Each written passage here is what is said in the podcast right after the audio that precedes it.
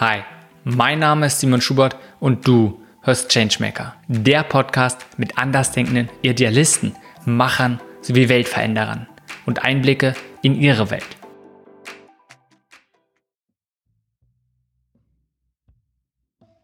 Diese Folge ist mit Romy Möller. Romy ist Pädagogin, Coach und Prozessbegleiterin. Mit ihrer Arbeit möchte sie einen Beitrag zur Bildungstransformation leisten. Ein Fokus ihrer Arbeit liegt darauf, Führungskräfte aus Schulen und Unternehmen miteinander zu vernetzen. Denn sie ist davon überzeugt, dass durch diese Heterogenität Innovation entstehen kann. Und das Sammeln einsteigen. Was ist deine Motivation? Warum tust du, was du tust? Ich glaube, das meiste ist vor allem so meine Neugier und mein Idealismus, dass die Welt gut sein kann und dass man was dafür tun muss. Und äh, wenn ich einfach noch an meine Kindheit denke. Also ich glaube halt, dass uns ganz viel unsere Erfahrungen auch äh, aus der Vergangenheit prägen. Äh, meine Mutter hat schon immer gesagt, als kleines Kind äh, saß ich schon immer auf dem Bettrand und habe gesagt, da ist eine neue Zahl und ich glaube, warum, also auf dem Wecker. Und warum war irgendwie immer mein Standardfrage. Äh, ich glaube, meine Eltern hatten es nicht immer leicht, weil ich immer den Sinn hinter den Dingen wissen wollte oder hinterfragt habe und auch in der Schule, wenn ich irgendwelche Aufgaben bekommen habe, ich habe sie nur dann gemacht, wenn ich auch verstanden habe, wozu muss ich sie machen. Und das ist mir so ganz, ganz wichtig und das motiviert mich auch in meiner Arbeit. Äh, weshalb ist etwas so? Wohin wollen wir eigentlich? Warum machen wir das? Äh, und wie können wir es auch schaffen, dass wir in der Gesellschaft ja irgendwie glücklich sind und auch einen Sinn erfahren? Ja, also wie muss zum Beispiel äh, Wirtschaft gestaltet sein, dass sie uns wirklich glücklich macht? Und ich bin einfach davon überzeugt, dass wir äh, da vieles verändern können. Die Sinnsuche, mein Idealismus und mein Drang nach Freiheit und Neu treibt mich da sehr, sehr stark an. Hm. Und du hast ja eine Zeit lang beim Verlag gearbeitet. Das ist vielleicht auch ein ganz gutes ja, Bild gleich für dich. Nehmen wir mal an, du schreibst ein Buch. Und zwar ein Buch über dich, deine Autobiografie. Und damit ich einen Einblick über dein Leben bekomme, was wären denn so wenn man das Buch mal aufschlägt, dann sieht man so das Inhaltsverzeichnis, die wesentlichen Überschriften als Phasen deines Lebens. Danke, jetzt kann ich schon mal die Vorarbeit leisten. Auf meiner Bucketlist steht nämlich noch ein Buch schreiben. ich schreibe es dann später mal mit, was ich jetzt geantwortet habe. Ich habe erst gedacht, dass du mich jetzt gleich fragst, wie würde dein Titel heißen. dann habe ich jetzt schon so überlegt. Ich habe schon öfters mal so darüber nachgedacht ich glaube, ich würde es gar nicht nach Lebensphase. Also man könnte ja sagen, so meine Kindheit und irgendwie mein Studium. Ich glaube, ich würde es eher an den Erfahrungen, die mich irgendwie geprägt haben oder an den Entscheidungen ausrichten.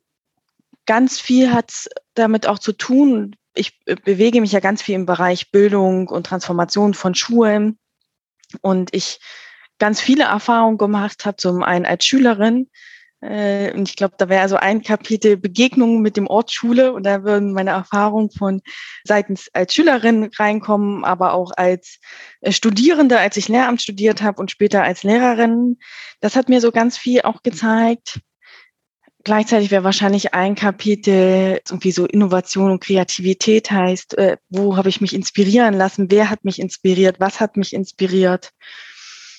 Und ein Punkt würde wahrscheinlich heißen, komm in Aktion, äh, ausprobieren, wo ich vielleicht darüber so berichten würde. Also wahrscheinlich eher so an diesen Handlungspunkten ausgerichtet. Aber wir hatten vorhin schon ganz kurz auch darüber gesprochen, so wie man oft entweder die Option nehmen kann, die man vorgegeben hat, oder mal eigene Wege finden. So also ein bisschen, wie du gerade deine eigene, die Frage so ein bisschen umformuliert hast und guckt das, ah, okay, woran kannst du es festmachen und deine eigene Antwort dementsprechend gewählt hast. Und vielleicht, wenn ich dich da unterbrechen kann, habe ich ja gehofft, dass du sagst, ja, dann sag doch erst deinen Titel. ja, mal sehen. Wir werden jetzt hier so ein bisschen entlangschlängeln und gucken, wie wir vielleicht auch verschiedene Erwartungen immer wieder durchbrechen können. Ich hatte den Eindruck, dass das vielleicht auch ein ganz guter Theme ist für dieses Gespräch hier. Also nein, lass uns mal gerne auf dieses Thema stürzen, wenn es darum geht, für mich gesagt einerseits Erwartungen, aber auch genauso, man, man, bekommt etwas vorgegeben, sei es jetzt hier eine Frage, aber auch generell ja oft, wie es im Leben ist, eigene berufliche Laufbahn, verschiedene andere Sachen. Sagt, hey, das ist so die normale Möglichkeit oder das sind hier deine zwei, drei Optionen. Und zu sagen, ja, äh, muss ich denn eine davon wählen oder was ist es denn? Was gibt's denn sonst noch? Erzähl mal ein bisschen davon, inwiefern spielt diese, dieses Mindset, sage ich mal, eine Rolle bei dir? äh, ist total spannend, als ich dir jetzt zugehört habe. Äh, dieses, und das ist der normale Weg und das ist der andere. Der hat es bei mir schon gleich so, wer sagt denn, was von den beiden normal ist? Äh, und ich dann auf einmal jetzt auch auf meine Arbeit nochmal so anders geschaut habe. Und vielleicht geht es auch ganz viel darum, gar nicht sozusagen, das erwarten wir von dir, sondern wir schaffen für dich einen Raum, dass du für dich das entwickeln kannst, was du brauchst. Ja, also wenn wir vor allem auch in Schulen gucken, wir sagen so, nicht alle Schulen. Ich will das immer gar nicht so zusammenfassen, sondern das klassische, ich sage jetzt auch nicht das normale Schulsystem, das klassische, ähm, ist ja auch so, du gehst dahin und machst dem den Weg und du hast dem zu folgen. Und ich musste in irgendeinem Workshop auch mal ein Bild für äh, Schule, wie ich sie jetzt gerade sehe, auswählen. Und das fällt mir jetzt so gerade ein. Äh, und da habe ich so ein Bild gehabt mit Schienen, also wo man so Bahngleise gehabt hat. Und das war auch nur in Schwarz-Weiß, äh, weil es so sehr stark, so das ist der Weg, den du gehst. Und äh, da gibt's keine Abbiegung rechts oder links oder so, ja. Und wir versuchen irgendwie zwischen diesen beiden Gleisen uns irgendwie äh, einzurichten. Ähm, und das ist mir jetzt nochmal so, als du das so erzählt hast, dachte ich, ja, stimmt. Mir geht es darum, diese Erwartungen aufzubrechen und dich zu gucken, wie passe ich in das rein, was da ist, sondern wie müsste ich eigentlich mein Leben so gestalten, dass ich glücklich werde und meine Potenziale lebe.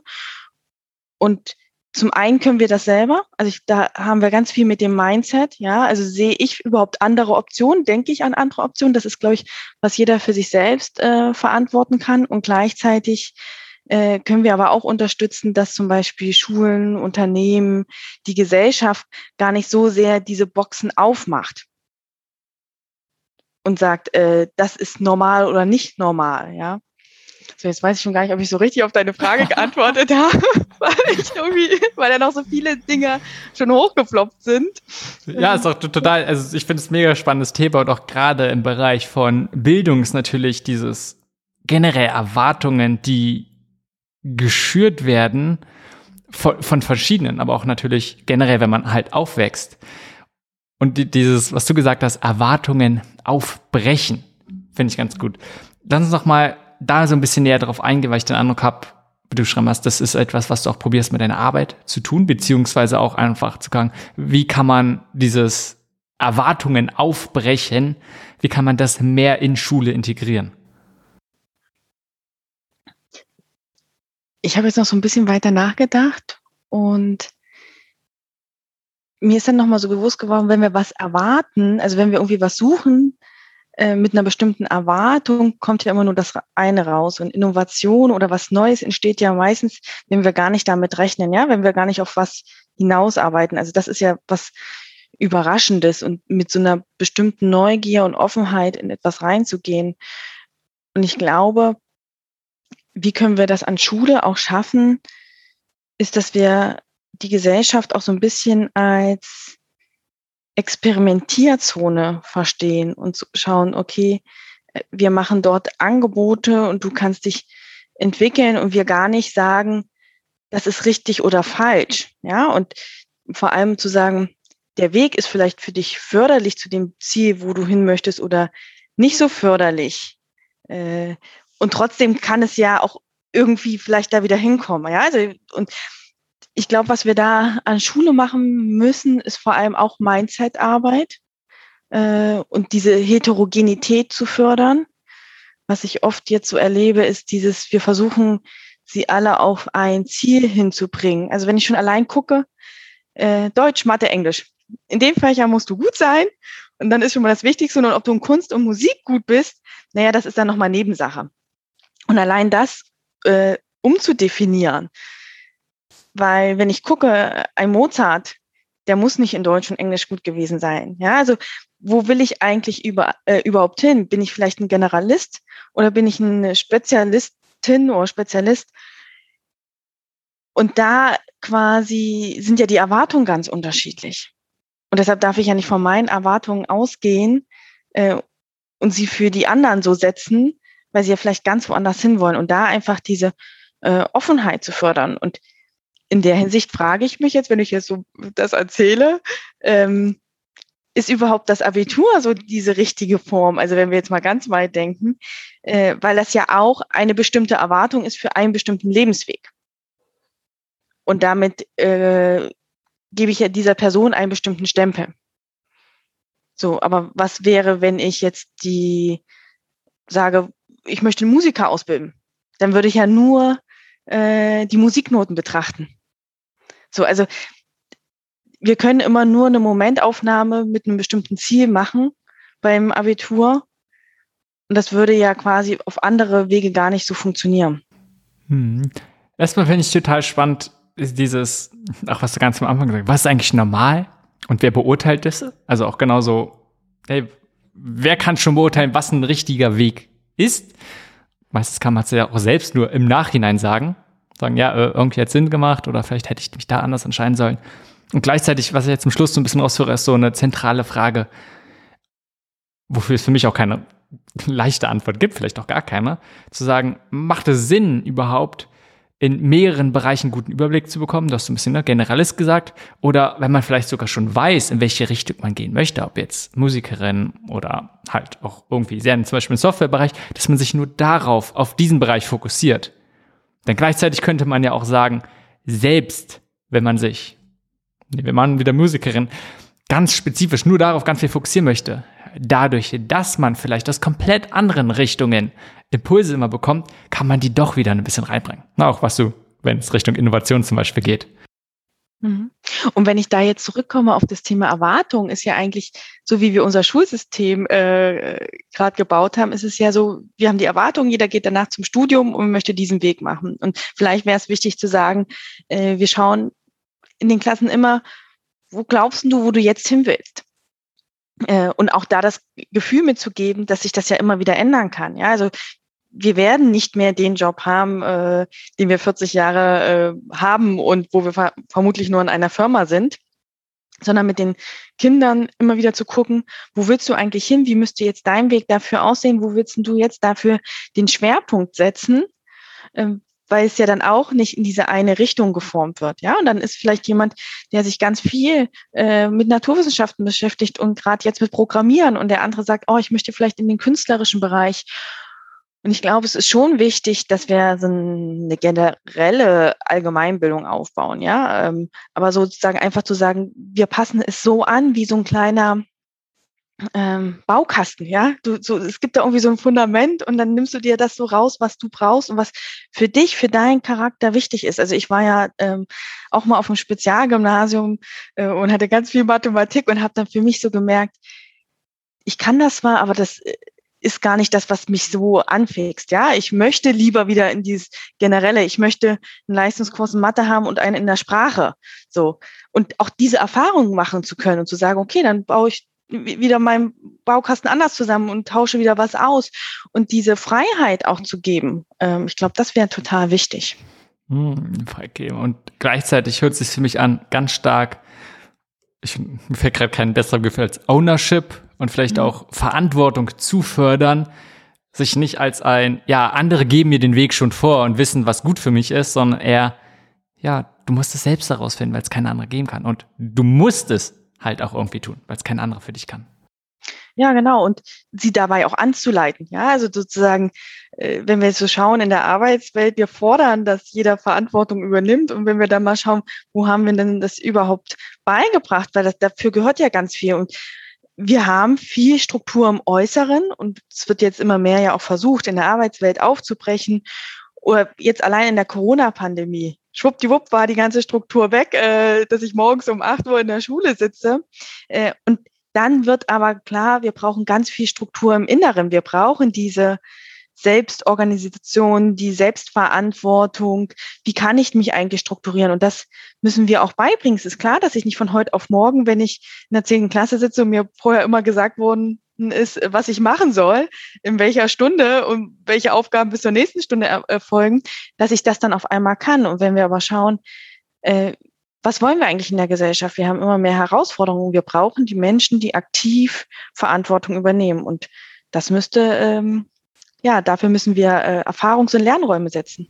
Hm. Erfahrung und Lernräume, gutes Stichwort. Lass uns dabei erstmal zwei Schritte zurückgehen. Oh.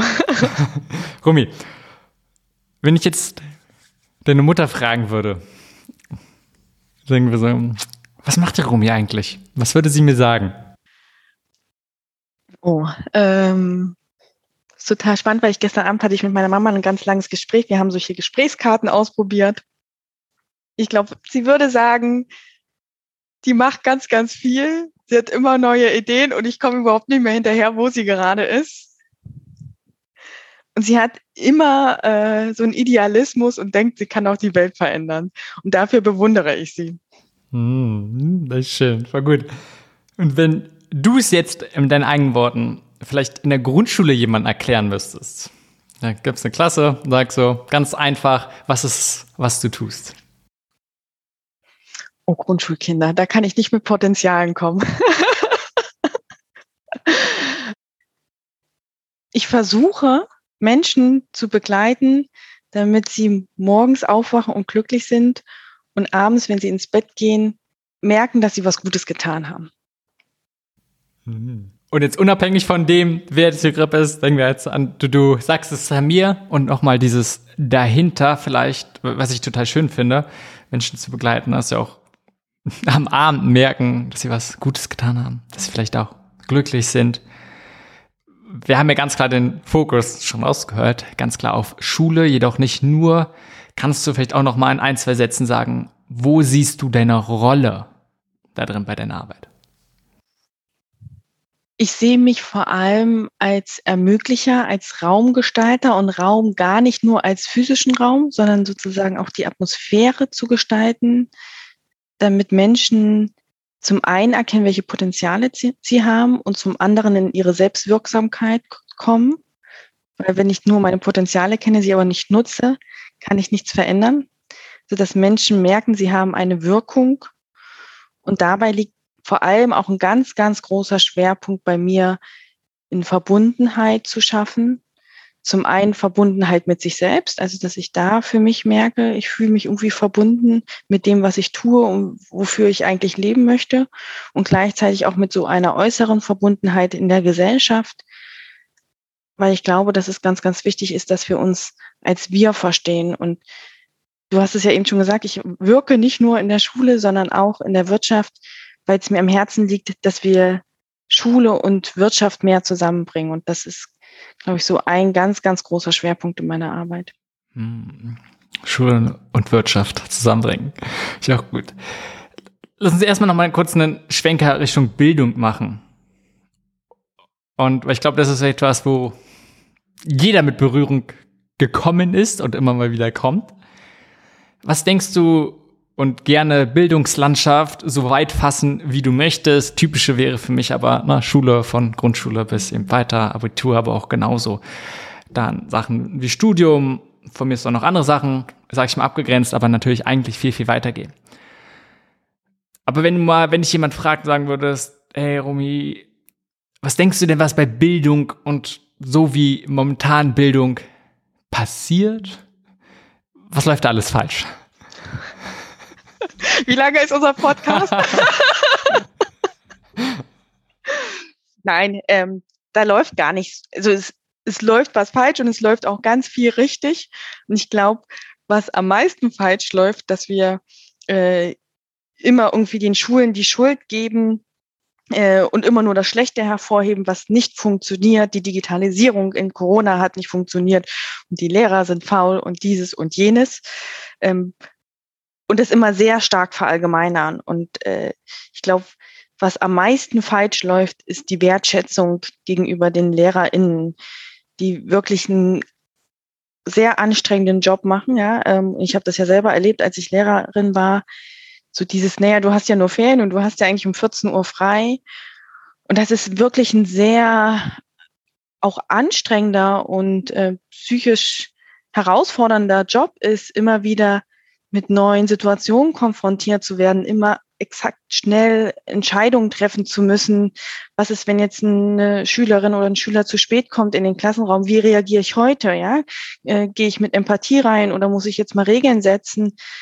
Und das fordert sehr stark und das ist so, was ich, glaube ich, am meisten bemängel im Moment an dem Bildungssystem, weil ich glaube, wenn wir die LehrerInnen mehr wertschätzen würden und mehr stärken würden, könnten sie sich auch ähm, ja mehr um sich selbst kümmern. Und ich sage immer, wenn es den LehrerInnen gut geht, wird es auch irgendwie den SchülerInnen gut gehen.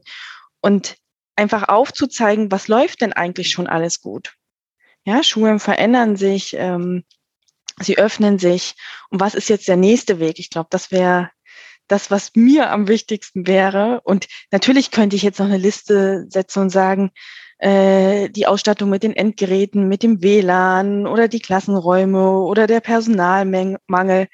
So, und ich glaube aber, wenn wir an der Wertschätzung schon arbeiten würden, hätten wir schon ein ganz großes Stückchen geschafft. Finde ich voll gut, dass du das als nochmal betonst. Und für mich hört sich so an, als ganz großer Punkt auch, ich sag mal, Missverständnis aus dem Weg räumen. Empathie schaffen für die einzelnen verschiedenen Bereiche, nicht nur für Lehrerinnen, sondern ganz allgemein.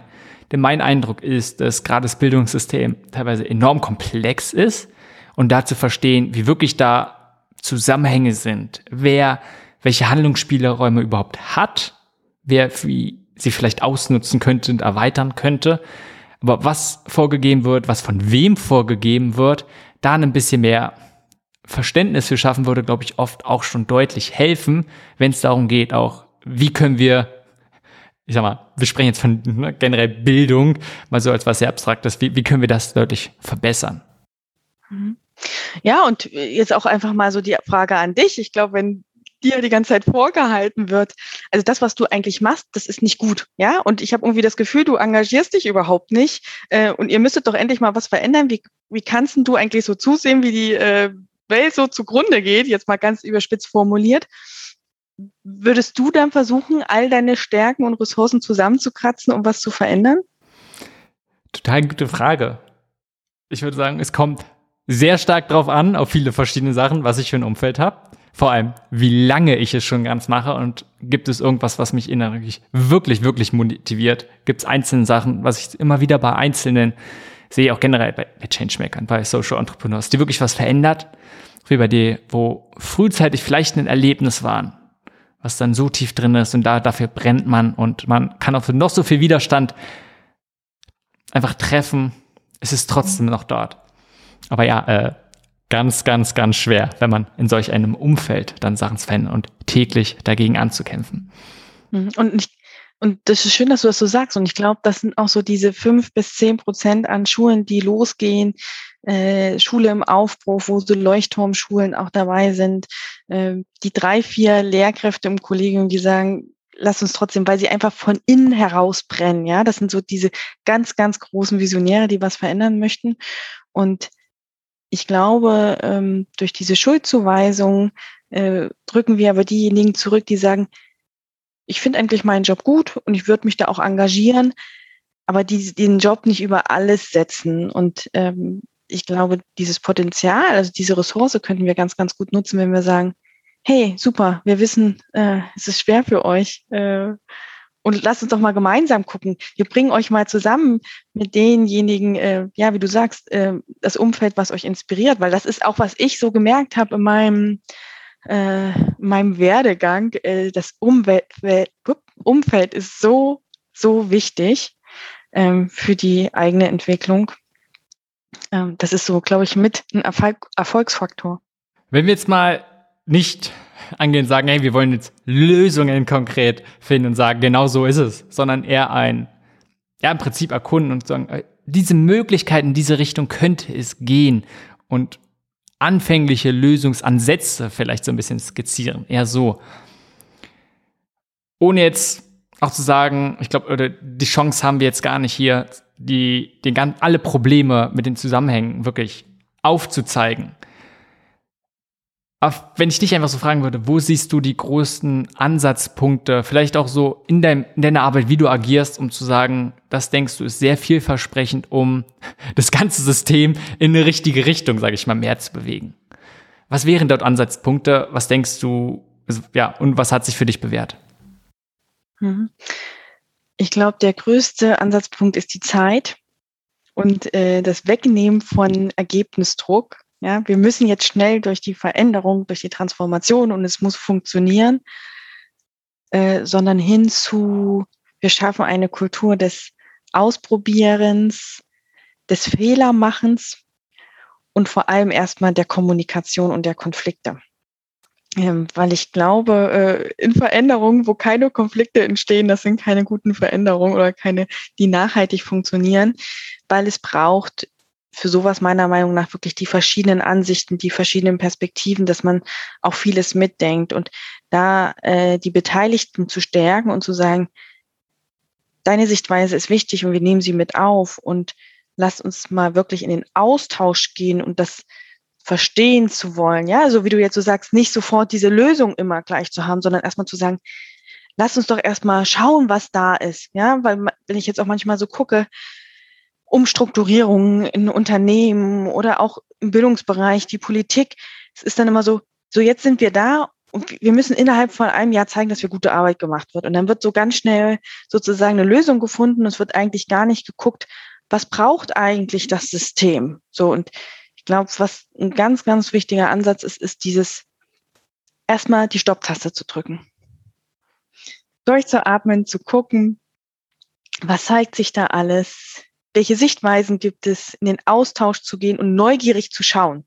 Ja, so vielleicht erstmal wirklich nur 100 Tage zu beobachten und zu gucken, okay, wie hängt das zusammen?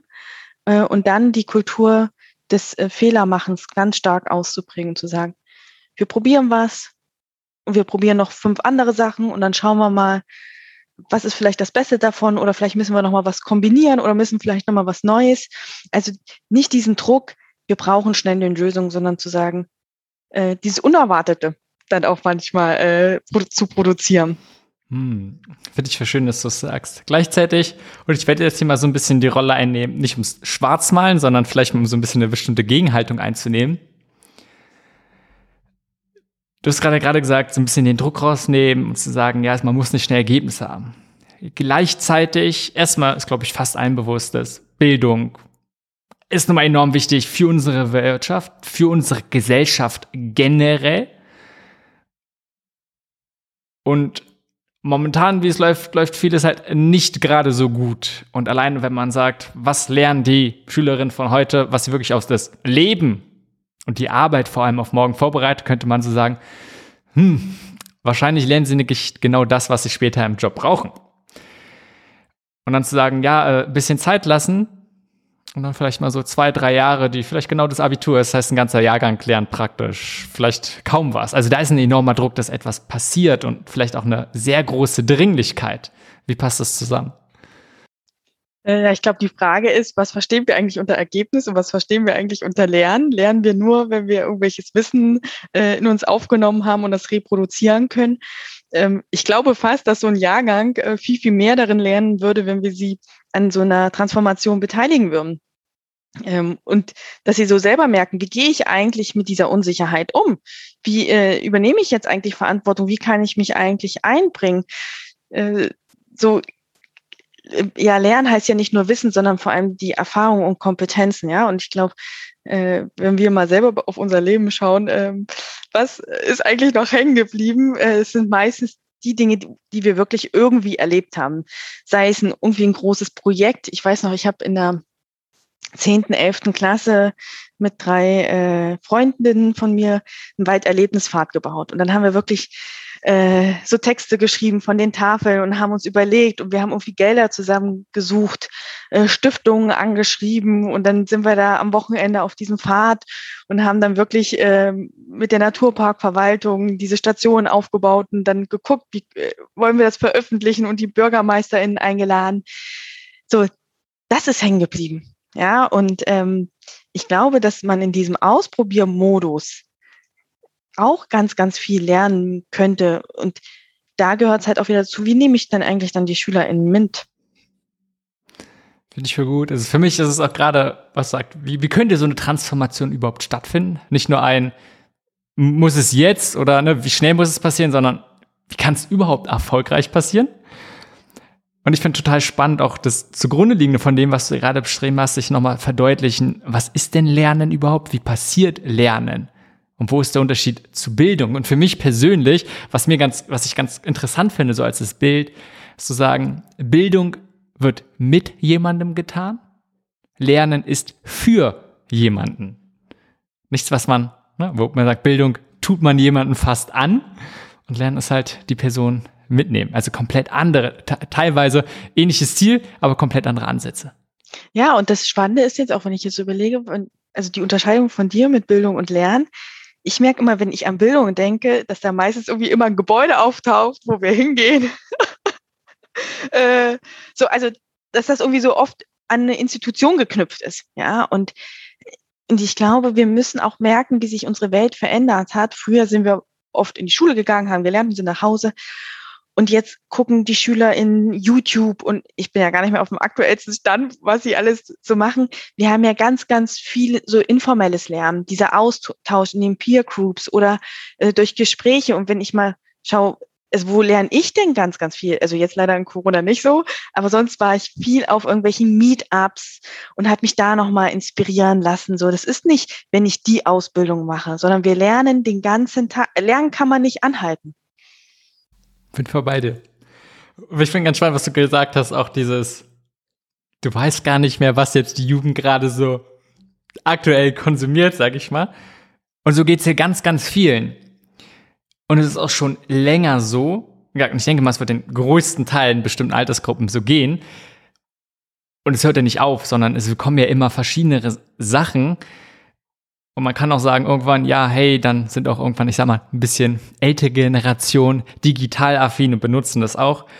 Gleichzeitig verändert sich ja unser Leben komplett und unser Leben wird sich immer schnell leer verändern. Also diese Entwicklung geht ja immer schneller. Also wie kann, also wie, was ich mich gerade frage, was glaube ich auch immer wieder ein großer Konflikt ist, wir haben Menschen, die schon ein bisschen älter sind, die in einer anderen Zeit aufgewachsen sind und gerade würde ich behaupten, rein von jetzt meinen subjektiven Erfahrungen, sind Lehrer teilweise auch ein bisschen mehr noch abgekapselt. Ob sie jetzt ne, einfach so sagen, okay, hey, das haben sie vielleicht auch während des Studiums gelernt, das passiert ist.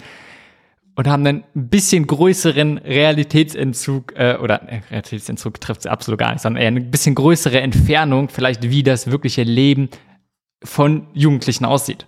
Weil es halt absolut nicht mehr ist, als sie jugendlich war. Also worauf ich hinaus will, wie können Menschen die älter sind, in einer komplett anderen Zeit vielleicht aufgewachsen sind und nicht diese Entwicklung so schnell mitmachen, trotzdem noch jüngere Menschen, und Lernen bezieht sich nicht nur auf jüngere, aber gerade jüngere Menschen dabei unterstützen und begleiten, dass sie noch lernen.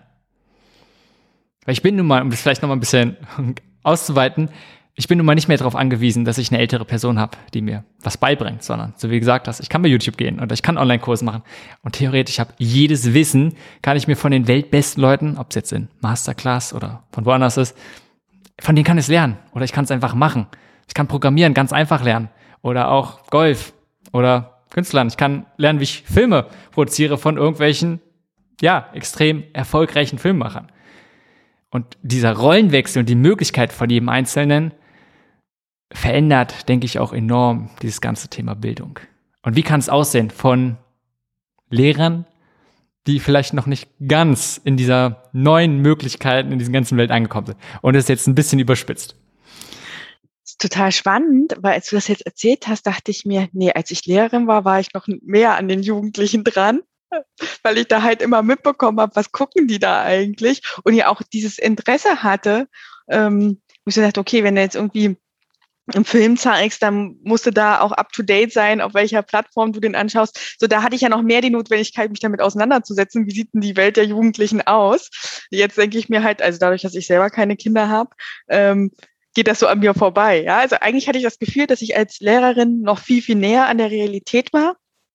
Ähm, und ich glaube, wenn ich wirklich so Lehrerin mit Herz und Blut bin, dann habe ich da auch weiterhin die Verknüpfung so. Und ich werde ja auch immer wieder konfrontiert. Ja, also ich weiß auch ganz genau, als ich äh, mit meinen Schülern auf dem iPad was gemacht habe und dann eine Schülerin zu mir gesagt hat, Frau Möller, ich erkläre Ihnen das jetzt mal.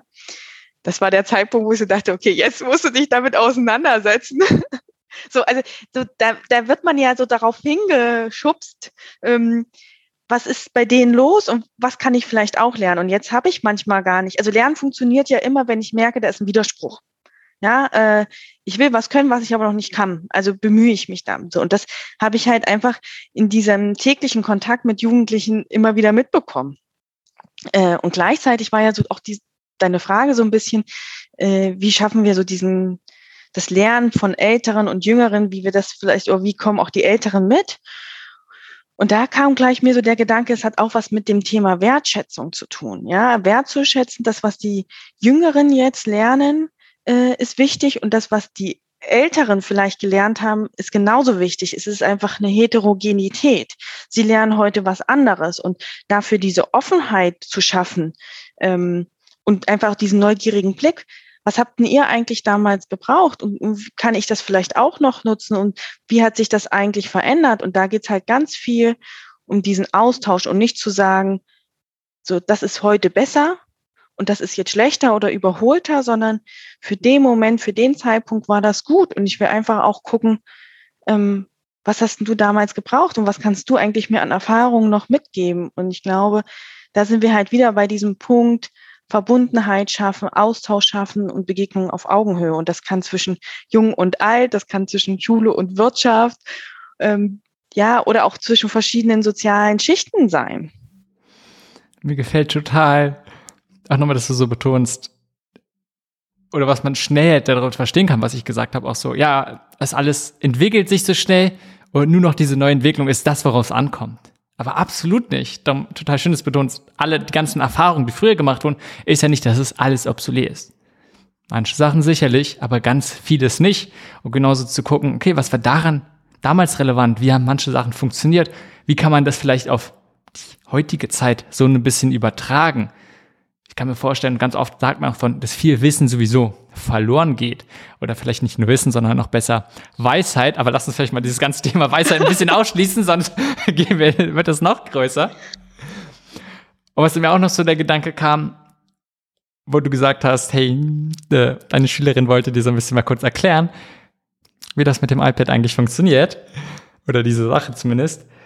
Ist so, die große Herausforderung, dass sich die Rolle von Lehrerin stark verändert. Von zu, hey, ich weiß, wie es geht und ich erkläre es euch, ich zeige es mal, mehr zu einem, einen Raum schaffen, wo Schülerinnen am besten lernen können und entwickeln. Darauf kommt es ja darauf an. Nicht, dass es einer weiß und dem anderen beibringt, sondern es geht ja darum, Lernumgebungen zu schaffen. Und dieses vielleicht auch veränderte Selbstverständnis kann ich mir vorstellen, dass es eine große Herausforderung überhaupt auch für die Rolle, für das Selbstbild eines Lehrers ist. Total.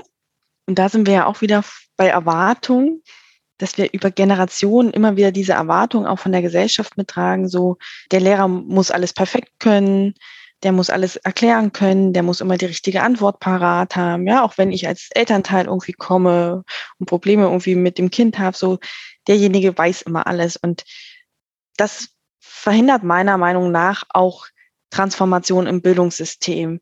Weil wenn ich mich auf neue Wege einlasse, weiß ich nicht mehr alles. So, und im Moment, glaube ich, bleiben viele auch in der Komfortzone, weil sie damit die Sicherheit spüren. Und ähm, was ist, wenn ich was verändere? Funktioniert dann Bildung? Ähm, habe ich meine Schüler gut genug aufs Abitur vorbereitet? Also ich glaube, das ist jetzt auch ein ganz, ganz großer Punkt in der Pandemie so.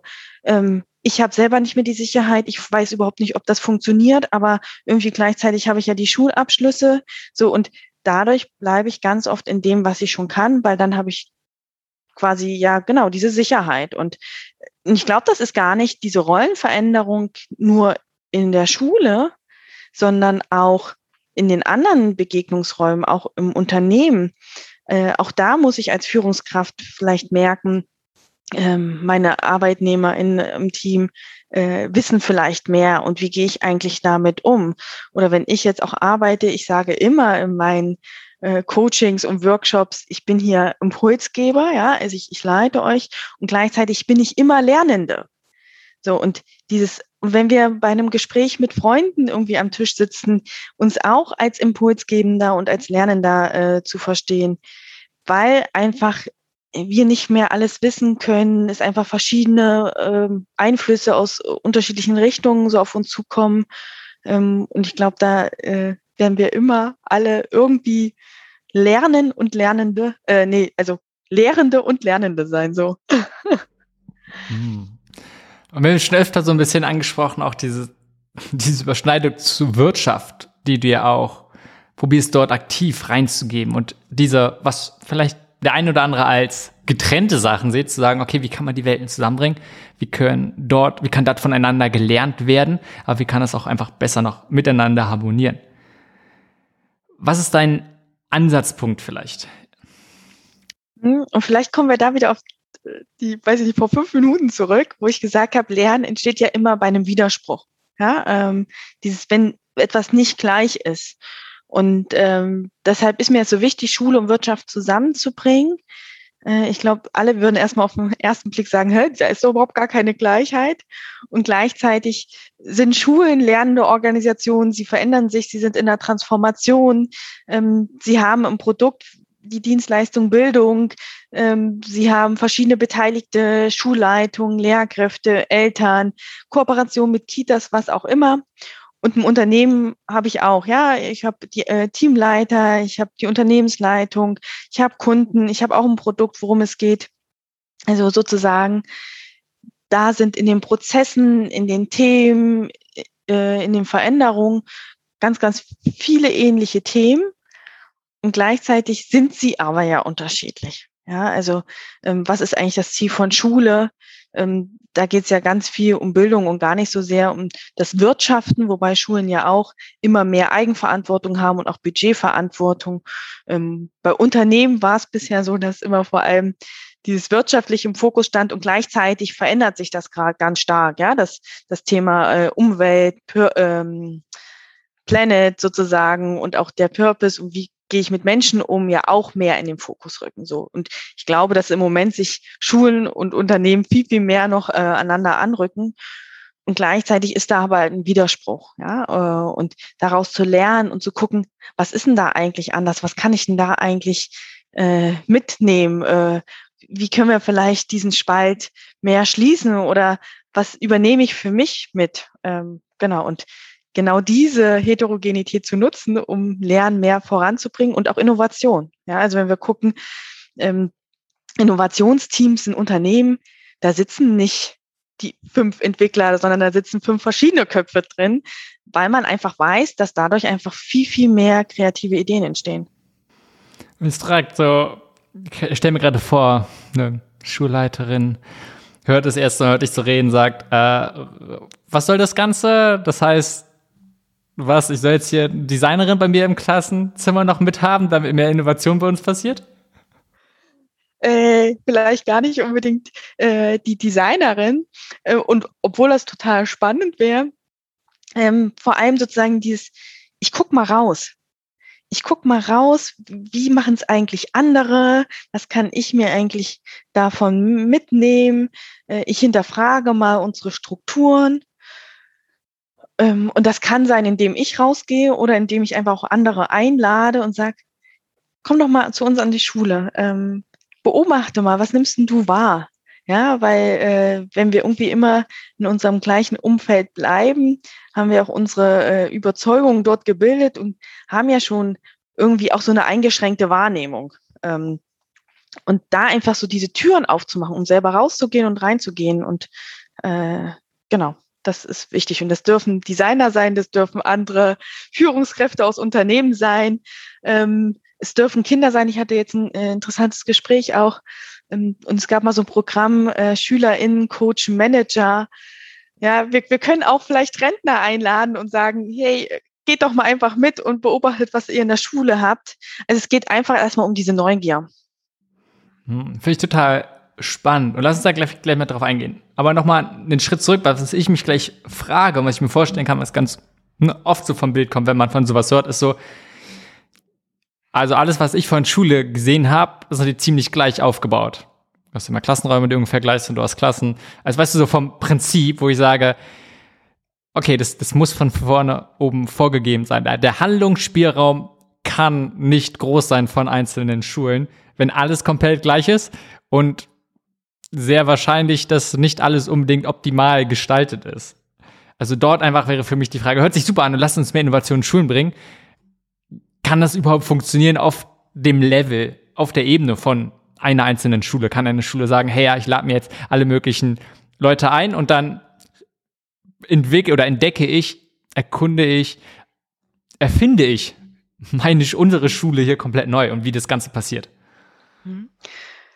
Und da sind wir vielleicht wieder ganz am Anfang so, äh, ich wähle die Option, die ich habe äh, und gehe hinterher oder gucke ich, welche Optionen gibt es denn noch? Und was ich, da steht nirgends äh, in irgendwelchen Vorschriften, der Unterricht muss genau so aussehen. Ja, also ich kann ja schon auf der ganz kleinsten Ebene ähm, als ich war ja Mathematik- und Geografielehrerin, überlegen, wie gestalte ich es. Ich hatte Vorgaben äh, durch den Lehrplan, was die SchülerInnen zum Schluss wissen müssen. Äh, aber ich konnte selber entscheiden, wie verteile ich ungefähr die Stunden, damit das rauskommt. Mache ich da Frontalunterricht oder mache ich Stationenlernen? Äh, oder mache ich ganz offen Projektarbeit? Also das ist ja schon auf der allerkleinsten Ebene Gestaltungsraum. Äh, ich hätte auch sagen können, hey, das Thema, das ist total spannend, Mathe, äh, Kunst, kommen wir schmeißen mal unsere Stunden zusammen und wir machen darüber projektübergreifenden Unterricht. Ich war auch, als ich äh, noch studiert habe an einer Schule, wo wir nachmittags immer projektübergreifenden, also es hieß dann immer Epochalunterricht, wo wir wirklich verschiedene Stunden genommen haben, so, das ist möglich, ja, wenn ich da die Freiräume suche und wenn ich nicht sage, das ist der Weg, die Schiene, mit der laufe ich mit, sondern ich hinterfrage mal, wo will ich eigentlich hin? So, und dafür braucht es die eigene Klarheit. Was ist eigentlich meine Vision? Was will ich mit meiner Arbeit erreichen? Und welchen Weg müsste ich dafür gehen? Und dann vielleicht zu gucken, ist denn das möglich? So wie jetzt die Vorgaben sind? Okay, nein. Na, was müsste ich denn dann dafür machen, um vielleicht mir Handlungsspielräume zu erlauben? So und äh, ich glaube einfach, weil da manchmal so ein schöner Trampelpfad ist, äh, gehen wir den alle hinterher ähm, und es gibt da schon so vier, fünf Schulen, die sind mal so einen anderen Weg gelaufen. Äh, und das ist, was ich auch so gemerkt habe, wenn wir, ähm, also wir meine ich jetzt so die, die alle schon in der Arbeit sind und gar nicht mehr in der Schule sind, äh, wir haben oft noch dieses Bild, wie habe ich Schule erlebt? Ja, und äh, ich weiß es ja selber, bei mir war noch Schule ganz viel so dieser klassische Unterricht, Frontalunterricht und so weiter. Und es hat sich so viel getan. Also äh, Schule ist nicht mehr das, wie wir sie damals wahrgenommen haben. Ähm, und es gibt Schulen, da gibt es überhaupt keine Fächer mehr. Da gibt es überhaupt keinen Stundenplan mehr. Die arbeiten komplett frei. Da gibt es gar keine Klassenräume mehr. Äh, und die können es ja auch.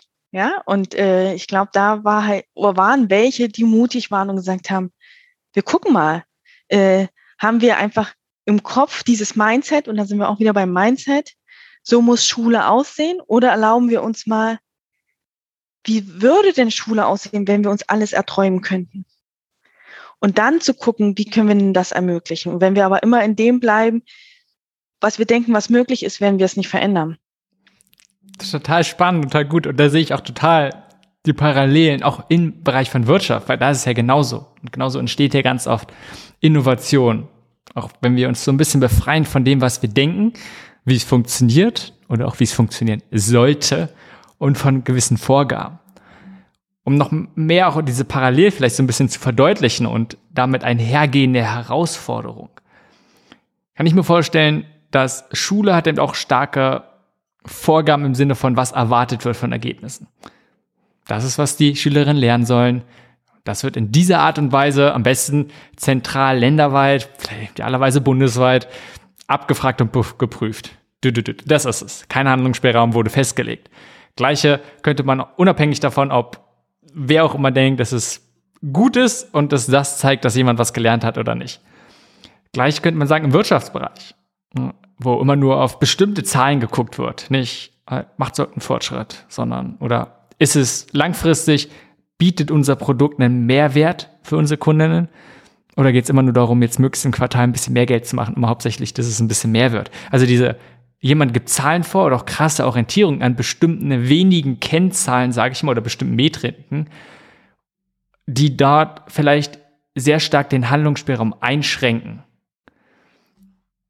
Da sehe ich, und das sehe ich große Parallelen und gleichzeitig sehe ich das auf beiden Seiten als sehr große Herausforderung, was ja in der Wirtschaft auch immer ist. Also wie können dort, wie können, wie kann vielleicht in dem Bildung und Schule von, Bildung und Schule, Bildung und Wirtschaft voneinander lernen, dass sie jeweils beide besser mit dieser Herausforderung umgehen können. Mhm. Und ähm, Vielleicht würde ich sogar noch äh, eine Ebene größer denken. Also wir haben ja auch auf internationaler Ebene äh, große Mutterkonzerne, die dann vorgeben und sagen, so ihr müsst es jetzt in diesem Handlungsspielraum machen und ihr brecht das jetzt mal so runter. Also ja, äh, und dann wird eine äh, Unternehmensvision gemacht und dann müssen die einzelnen Unternehmensstandorte das so runterbrechen und dann wird das von oben nach unten gedacht. Ähm, und ich glaube, an dem Punkt, so wie du es ja auch gesagt hast, müssen wir eigentlich die Verantwortung diesen Gestaltungsspielräumen den Menschen geben, die ganz unten sind, weil sie kennen ja ihren Kontext. Ja, sie wissen, was funktioniert. Und äh, da war nicht auch immer äh, bei Schulen zu sagen, die Schule funktioniert und das wird jetzt unsere Blaupause und deshalb übernehmen wir das Schulkonzept. Das kann nie im Leben funktionieren, weil ich ganz andere SchülerInnen, weil ich ganz andere Elternschaften habe, weil ich ein ganz anderes Kollegium habe. Äh, und da sozusagen sowohl auch in Unternehmen als auch in Schulen zu schauen, wie können wir denn diese Strukturen so aufweichen, dass es nicht nur von oben nach unten geht, sondern genauso auch von äh, unten nach oben. Was habe ich denn wahrgenommen? Wo sehe ich die Möglichkeiten? Und so das mehr vernetzter und komplexer zu sehen. Äh, und das ist, glaube ich, so diese Herausforderung. Und das ist aber auch ein Thema von Vertrauenskultur. Ja, also äh, ich, ich vertraue den Menschen, dass sie dort die richtigen Entscheidungen treffen, dass sie die Verantwortung übernehmen. Und da sind wir auch ganz viel wieder, äh, welches Menschenbild habe ich? So, und schätze ich das eigentlich wert? Ähm, und ich sage dann aber auch an der Stelle dann immer äh, Teams oder Führungskräften, naja, wenn du den Menschen dort nicht, äh, nicht vertraust, dass sie die ihre Arbeit gut machen und dass sie motiviert sind und dass sie eigentlich immer was Externes benötigen, dann musst du ja eigentlich überlegen, wen du eingestellt hast. So, ja, also da einfach auch zu gucken. Und ähm, das ist, glaube ich, äh, die Herausforderung, da auch so ein Kulturwandel zu haben. Und heute Morgen habe ich auch noch äh, ein Buch gelesen, da ging es auch gerade um Kultur. Und gleichzeitig können wir aber ja Kultur auch nicht verordnen. Wir können ja nicht sagen, so, jetzt haben wir eine Kultur des Ausprobierens und des Mutes und des Vertrauens. Also da dann auch sich zu hinterfragen, welche Werte wollen wir eigentlich mit unserer Kultur leben? Äh, wie können solche Werte ausgedrückt werden? Wir wollen zum Beispiel Vertrauen, Verbundenheit. Okay, dann müssen wir schauen, wie schaffen wir denn die Räume, dass über Fehler gesprochen wird? Äh, und wie schaffen wir denn da auch Mechanismen? Ja, also da sind wir dann auch wieder ganz viel in Strukturen. Hm. Wenn man dieses Wort, auch dieses Vertrauen, es hört sich gut an, ist auch total wichtig, ich bin ein Riesenfan davon. Aber wenn ich mich mal jetzt reinversetze in, wer auch immer, ich hätte die Möglichkeit, jetzt komplett allen Lehrerinnen, als Schulleiterin Gestaltungsfreiraum zu geben. Und genauso aber auch ja natürlich in einem Unternehmen. Hört sich erstmal super an. Aber was ist, wenn eine Schulleiterin und Lehrer auf die Idee kommen, sagen, okay, hey, warum geht Schule eigentlich? Eigentlich geht es doch nur darum, dass meine Schülerinnen glücklich werden im Leben. Auch total gut. Dann lernen sie auf einmal gar nichts, was sie auf die Arbeit vorbereiten, sondern nur, wie sie glücklich im Leben wären. Und da könnte man sagen, hey, es wäre vielleicht genau die richtige Gesellschaft und genau die richtige Richtung gehen wollen. Andererseits würde er sagen, äh, hallo, äh, wir brauchen auch noch irgendwie Arbeitnehmer und irgendwie, der so ein bisschen auf den, die Arbeitswelt darauf vorbereitet werden. Wie, wie passt das zusammen? Zu sagen, ich gebe jemandem komplette Freiheit und keiner, du hast nicht von kompletter Freiheit gesprochen, aber ich glaube, wenn, wenn wir von Vertrauen gehen, genau dieses, was ist das richtige Maß an Vorgaben vielleicht? Mhm. Und ich würde es vielleicht gar nicht Vorgaben äh, nennen, sondern so Empowerment. Äh, ich gebe die Freiheiten und den Gestaltungsraum und gleichzeitig stelle ich auch sicher, dass die Person über die Kompetenzen und Fähigkeiten verfügt. Ja, ähm, was brauche ich als Schulleitung oder als äh, Unternehmensleitung, um nicht nur diesen Individualblick zu haben, sondern auch diesen systemischen Blick. Was braucht eigentlich die Gesellschaft? Ähm, was brauche ich eigentlich an Fähigkeiten, um ein Team zu führen? So und dieses immer wieder diesen weiten Blick zu haben. Und dafür braucht es auch bestimmte Fähigkeiten. Und da dann noch zu gucken, wie kann ich die Person auch dazu befähigen? Äh, wie schaffe ich auch die Reflexionsräume, dass sie in den Austausch geht? Und ich glaube, ähm, das ist ganz, ganz wichtig. Das ich schön, dass du auch nochmal darauf ziehst, dass es nicht nur darum geht, Leuten Freiheit zu geben und Möglichkeiten, sondern auch immer so ein bisschen ihnen Kompetenzen beizubringen, dafür zu sorgen, dass sie diese Freiheiten auch bestmöglich ausleben können. Mhm. Und ich glaube, das ist ja auch wichtig, auch in Schule. Ja, also wir können ja jetzt nicht sagen, du darfst jetzt äh, als Schüler kannst ja alles aussuchen, sondern ich muss ihnen ja auch äh, mitgeben, wie sie mit dieser Freiheit leben können. Und ich glaube, das ist dass wenn wir jetzt vor allem in dieser ganzen Diskussion um New Work reden, dass da manche Unternehmen sagen, ja, wir haben jetzt alle Strukturen aufgebrochen und es gibt jetzt keine Einzelbüros mehr und äh, unsere ArbeitnehmerInnen, die dürfen äh, arbeiten, wann sie wollen. Und dann nach ein, zwei Jahren gesagt wird, naja, es funktioniert aber nicht so richtig. So, wo ich sage, naja, aber wir können ja nicht alle äußeren Strukturen wegnehmen äh, und dann aber den Halt nicht irgendwie anders fördern. Also es braucht ja auch erstmal dieses, wie kann ich mich eigentlich selbst organisieren? Äh, an wen wende ich mich eigentlich, wenn ich da äh, einen Konflikt merke? Wie kommuniziere ich denn das dem anderen? Früher habe ich das vorher an meinen Chef hochgegeben und gesagt, ich habe da ein Problem und bitte klär das mal. Und jetzt muss ich diese Person auch befähigen, wie kann ich das denn wertschätzend äh, dem anderen mitteilen? Wie habe ich überhaupt den Mut, äh, in äh, den Konflikt zu gehen, weil wir doch alle sehr gerne Harmonie lieben? Äh, und das ist ganz, ganz wichtig. Ja? Also es braucht zum einen die Freiheit und es braucht die Kompetenzstärkung dafür. Und wenn wir nochmal zu diesem vielleicht zurückgehen, wofür ist Schule überhaupt da? Und damit auch zusammenhängt ja, wozu ist Wirtschaft überhaupt da?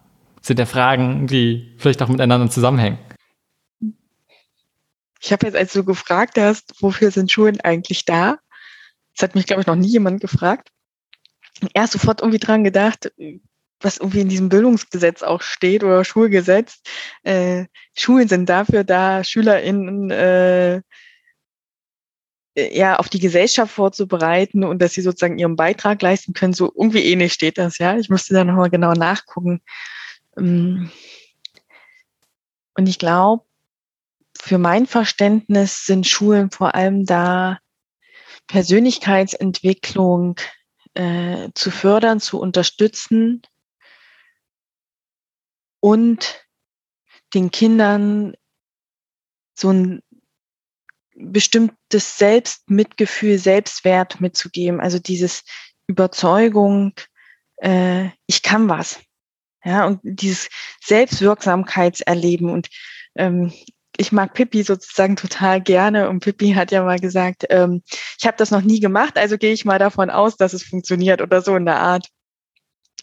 Äh, und dieses Selbstvertrauen äh, SchülerInnen mitzugeben und nicht dieses, äh, naja, das wird ja nicht funktionieren, sondern dieses wirklich, okay, ich kann es, wenn ich es wirklich will. Und ich glaube, dafür sind Schulen da und das über bestimmte ähm, das wäre ja sozusagen das Why, ja, und dann über verschiedene Wege das zu ermöglichen. Das kann über Fächer lernen sein, das kann über Projekte lernen sein. Also da haben wir ja eine ganz, ganz viele äh, Spielräume. Und genau darum geht's ja meiner Meinung nach in Unternehmen auch, äh, den ArbeitnehmerInnen irgendwie dieses Gefühl mitzugeben, du bist hier richtig, wir sehen dich, wir schätzen dich äh, und wir fördern deine Selbstwirksamkeit. Also dieses ich gehe abends ins Bett und weiß, ich habe was Gutes getan. Ich habe irgendwie äh, meinen Beitrag geleistet äh, für die Gesellschaft. Also ich glaube, das ist ja das, was uns auch irgendwie glücklich macht, dieses zu wissen, ich bin hier und ich kann was beitragen. Ja, also ich existiere nicht nur, sondern ich kann auch irgendwie was für die Welt tun. Hm. Du hast ja auch gesagt, dass es eins der Sachen ist, die eigentlich für dich eine ganz zentrale Fragestellung ist.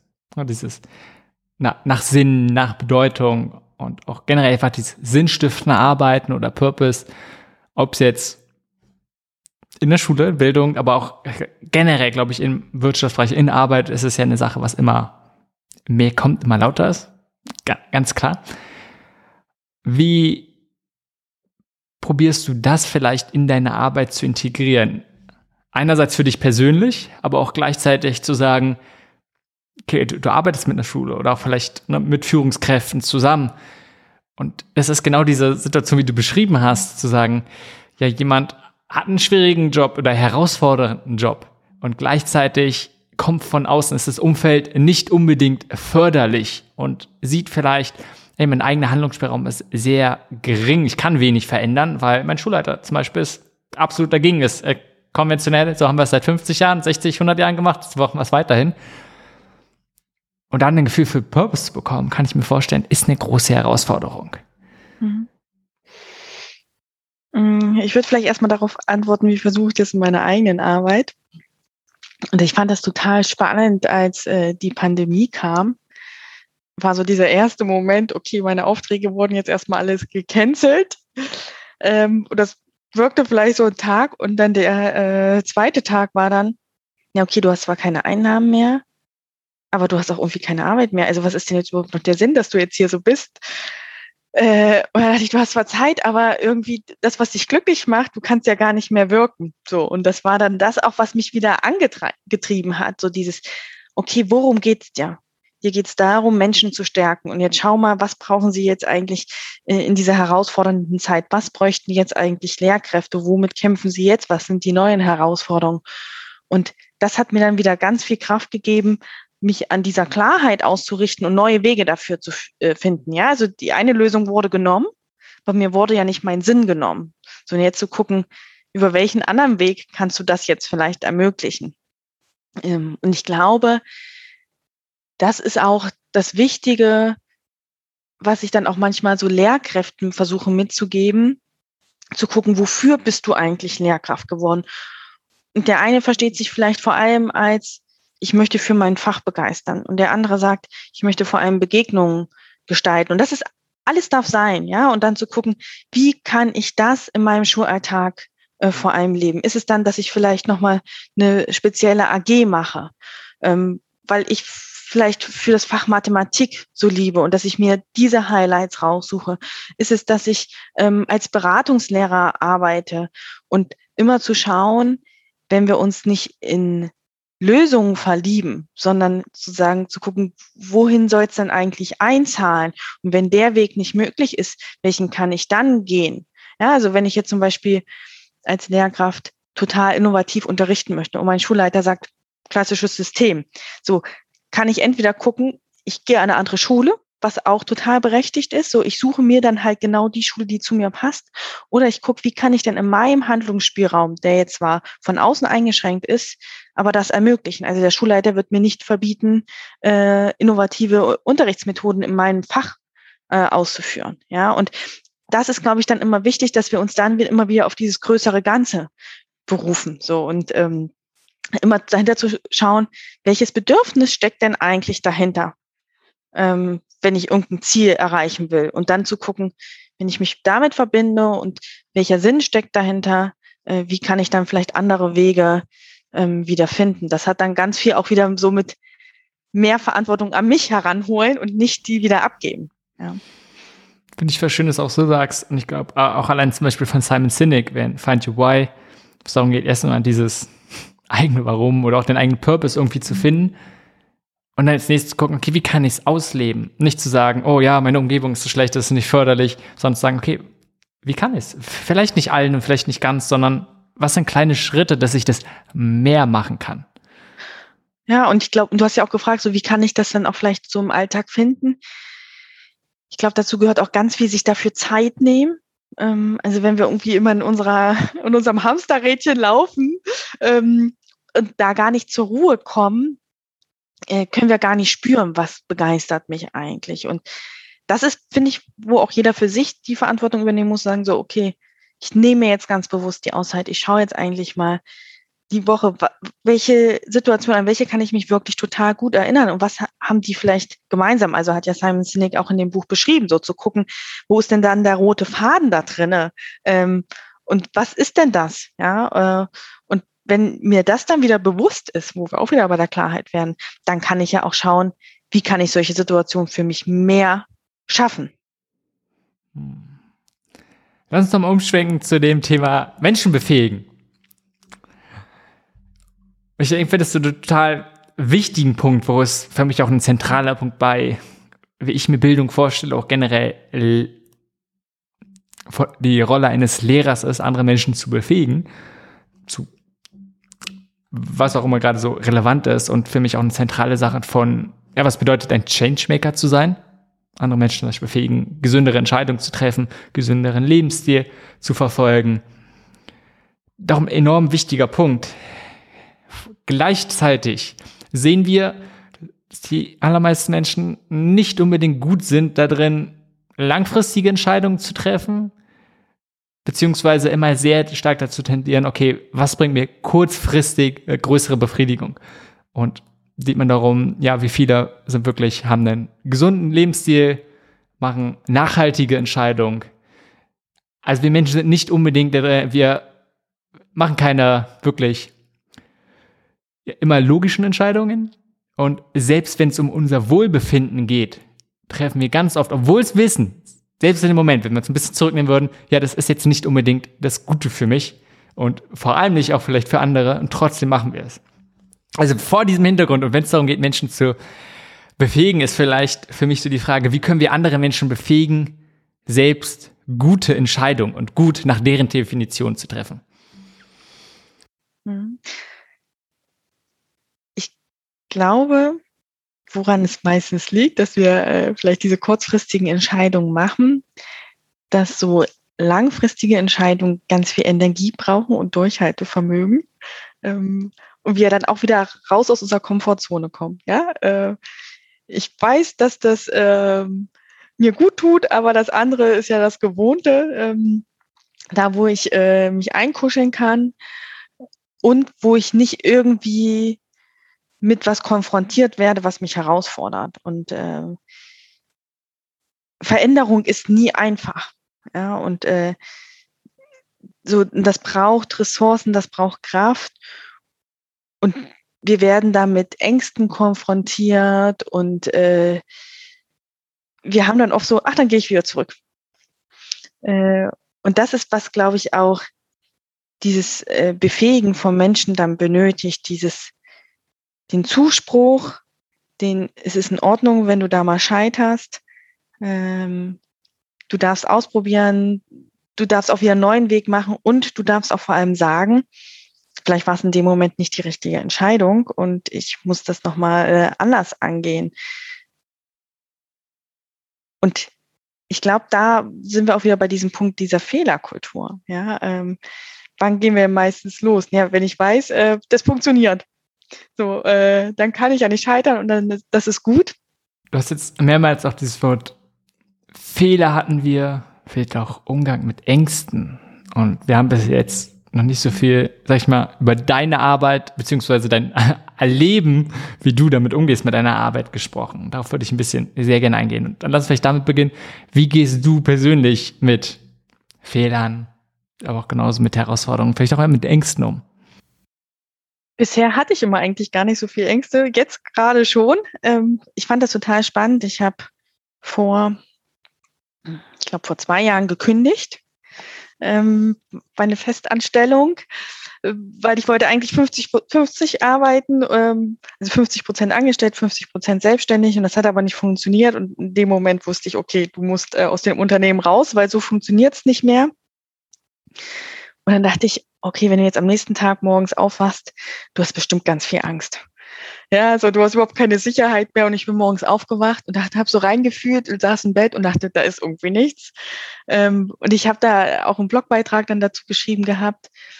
Und da habe ich auch so ein paar Reaktionen mitbekommen. Und da habe ich halt auch für mich so gemerkt, man ist nur also ich verstehe Mut, wenn ich Angst habe, so. Und irgendwie habe ich mich in dem Moment auch gar nicht so richtig mutig gefühlt, weil die Angst nicht da war, weil ich irgendwie schon immer wusste, du kannst das schaffen, da ist irgendwie ein Weg, so. Und ich glaube, ähm, Angst haben wir, wenn wir nicht mehr so diese Sicherheit, wenn wir wirklich in was kommen, wo wir an unsere Grenzen kommen, äh, wo wir nicht mehr so irgendwie dieses Urvertrauen haben äh, oder wenn uns was ganz, ganz wichtig ist und äh, so da irgendwie so, okay, was ist, wenn das nicht klappt? Und das merke ich gerade mit meinem Leadership-Programm, also ein neues Projekt von mir, ähm, wo ich nicht den richtigen Weg habe. Also ich habe jetzt auch mit einem Freund irgendwie geredet, weil ein Abend war ich total äh, außer mir und äh, habe einfach gemerkt, ich muss reden. Und das ist vielleicht das Erste, wie ich mit äh, Angst umgehe, ist äh, zum einen selber reflektieren, woher kommt jetzt gerade die Angst? und was will sie mir sagen? Also ich sage immer, Emotionen darf man nicht wegschieben, Emotionen muss man einladen und mit ihnen ins Gespräch gehen. Äh, und da habe ich total geschaut, worauf will mich jetzt eigentlich die Angst hinweisen? Wann würde sie gehen? Was, was müsste ich anders machen, damit sie geht? Ähm, und da habe ich äh, auch noch mit einem Freund gesprochen. Äh, und da ist mir bewusst geworden, mir ist das total wichtig, dieses Programm, ähm, weil ich damit auch gerade ganz viel rausgehe.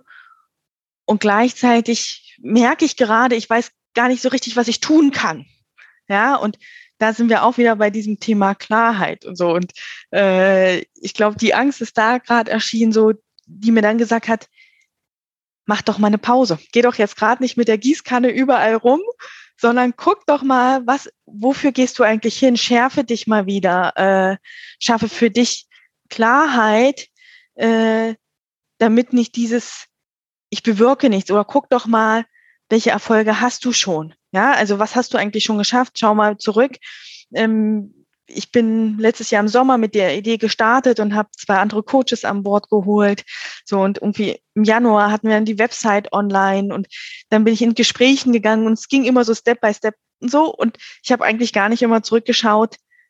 Uh, was hast du eigentlich schon in Gang gebracht? So und ähm, das war für mich so ein ganz, ganz äh, wichtiger Punkt, da nochmal so wirklich innezuhalten und nicht äh, drüber wegzugehen, weil wir haben ja zwei Möglichkeiten, wenn die Angst da ist. Ja, also wir können ja entweder, oder drei.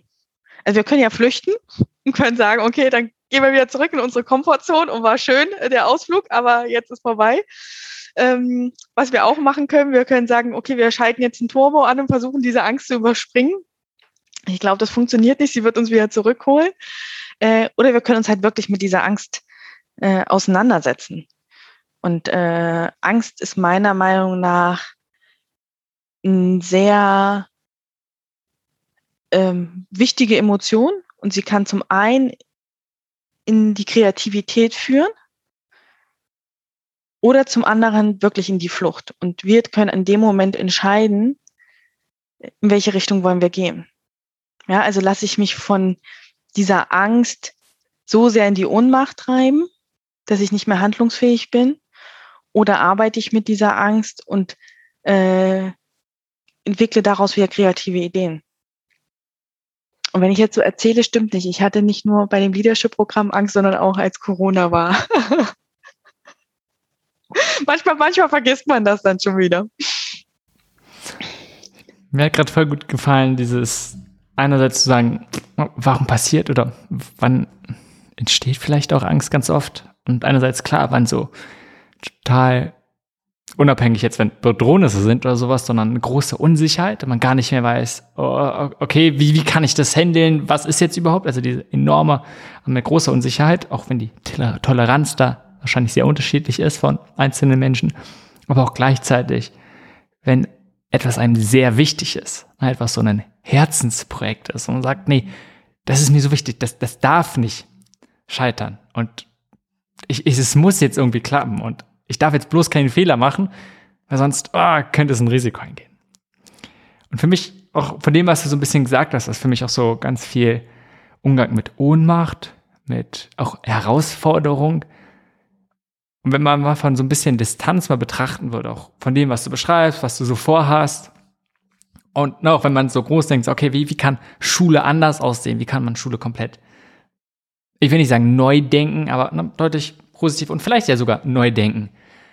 Es ist ja schon eine große Mammutaufgabe. Und gerade das Bildungssystem könnte man sagen, noch recht konventionell und starr, nicht so leicht wie in einem Unternehmen reinzugehen und sagen, okay, da möchte man bisschen Innovation machen. Kann man schnell denken, okay, ja, ähm, wow, da entsteht schnell Unmacht und vielleicht auch Ängste, weil man nicht weiß, okay, was, was mache ich jetzt? Wie, wie kann ich da irgendwas machen? Wie gehst du mit dieser Herausforderung an, zu sagen, du hast eine riesengroße Aufgabe und hast eine Vision, die ist dir vielleicht auch sehr wichtig, ist ein Herzensthema von dir und dich nicht davon blockieren zu lassen und trotzdem zu finden, okay, du findest kleine Angriffspunkte, nenne ich es mal, oder kleine Schritte, die du machen kannst. Ich glaube, was wichtig ist, ist sich bewusst zu machen, das gehört dazu. Also es gehört dazu in so einem Veränderungsprozess, äh, also auch diese ganzen Veränderungsmodelle, Haus der Veränderung, Veränderungskurve, äh, die sagen uns das ja auch alle, ja. Ähm, so diese Angst gehört dazu und sich das einfach bewusst zu machen, sagen, ah, okay, spannend, ich bin jetzt in dem den Teil der Phase angekommen. Ähm, und sich dann auch irgendwie Zuspruch zu holen. Also ich merke dann, ich gehe total gerne auch in den Austausch. So, mir hat das auch in, an dem Abend total geholfen, äh, gesagt zu bekommen, das ist jetzt gerade ganz normal und äh, weil du mutig bist, weil dir das wichtig ist, äh, weil du Angst hast vor dem Scheitern, so dieses, ja, irgendwie da aufgefangen zu werden und da waren wir auch wieder bei diesem Umfeld und gleichzeitig halt in diese Gespräche zu gehen, weil wenn ich darüber rede und sage und jemandem anderen das erklären möchte, warum kommt denn da gerade Angst?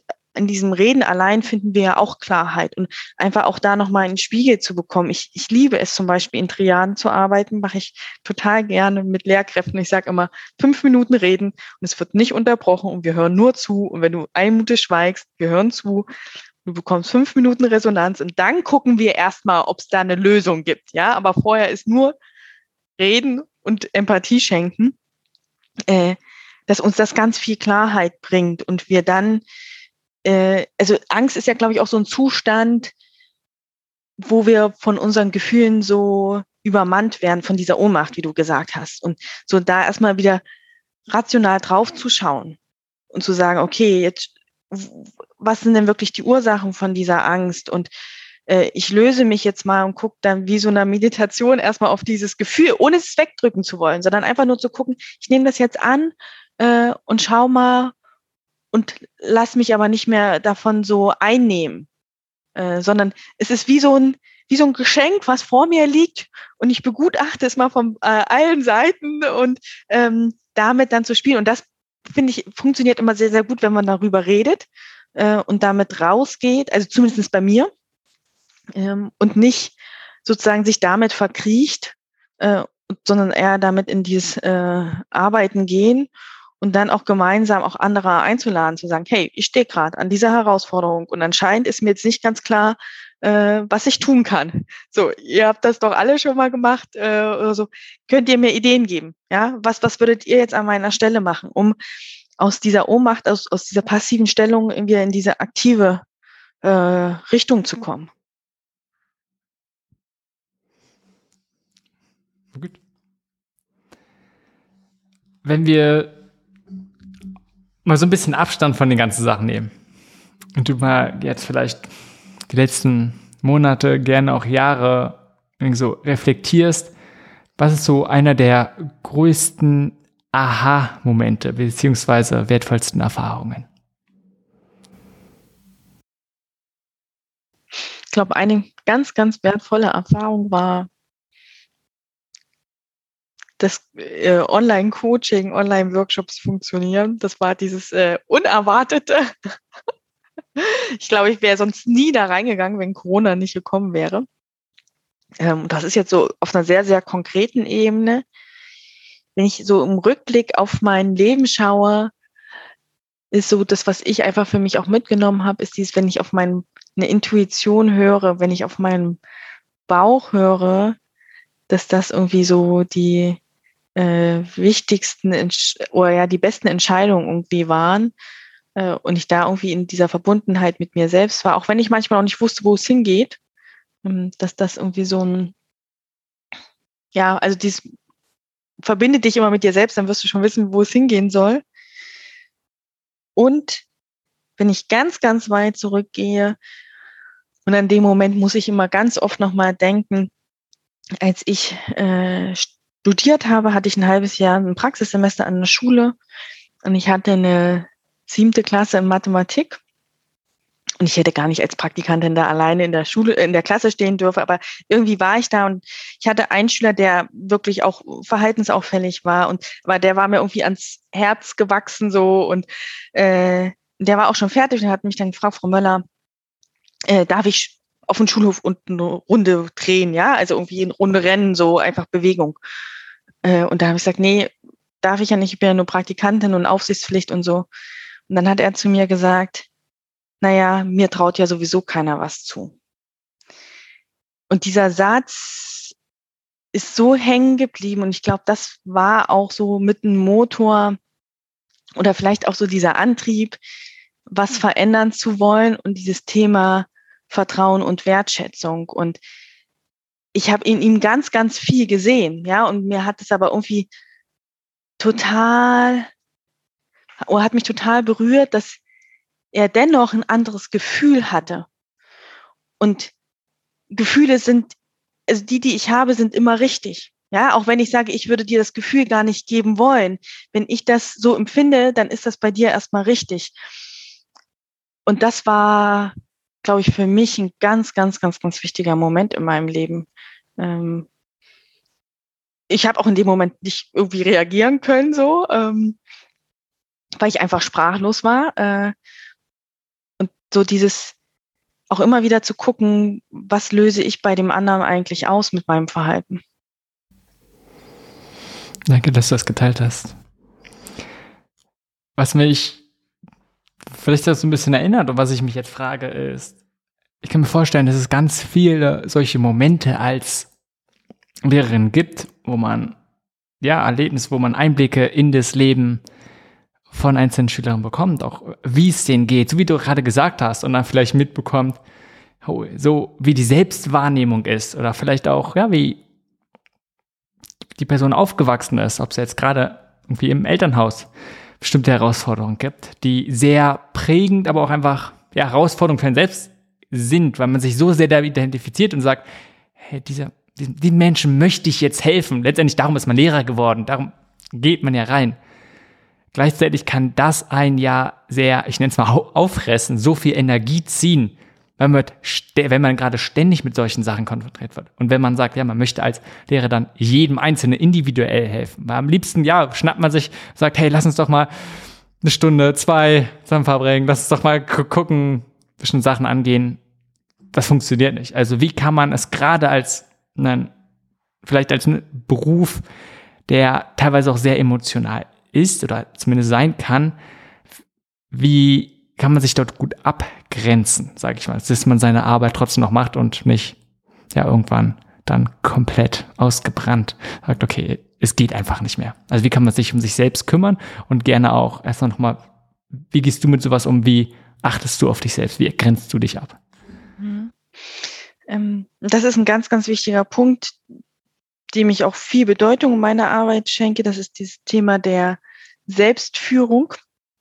Und das ist auch das, was ich bemängel an der äh, Lehrerinnenausbildung, äh, zumindest in Deutschland.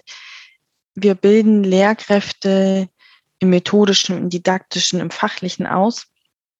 Und wir stärken sie gar nicht äh, dahingehend, wer bin ich eigentlich als Lehrkraft, wie verstehe ich mich, welche Rolle nehme ich eigentlich ein, um genau auch das ähm, zu erkennen und sich nicht in diese Situation immer wieder so sehr reinholen zu können, sondern zu sagen,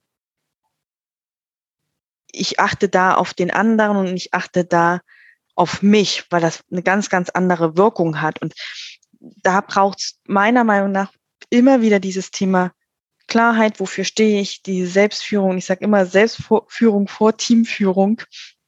Und in allen Konstellationen, das ist in der Schule so, das ist in Arbeitsteams so, das ist in Familien so. Ja, also wenn ich selber für mich erstmal weiß, ähm, wo möchte ich hin, kann ich auch dem anderen gegenüber viel, viel klarer auftreten und da auch die Grenze schaffen und die Grenze wertschätzend zu schaffen. Ja, also nicht zu sagen, hey, das wird mir zu viel und den anderen damit eigentlich zurückstoßen, sondern wirklich äh, ist auf eine wertschätzende Art mit Bedürfnissen zu kommunizieren und da sozusagen nicht eine Ablehnung zu fördern, sondern eine Verbundenheit. Ja, also die Frage ist ja, wie schaffen wir eine Abgrenzung in Verbindung aber zu bleiben oder wie schaffe ich eine Abgrenzung mit Distanz? Und die Herausforderung, die wir gerade in der Gesellschaft, glaube ich, finden müssen, ist zu sagen, wie kann ich bei mir bleiben und gleichzeitig bei anderen?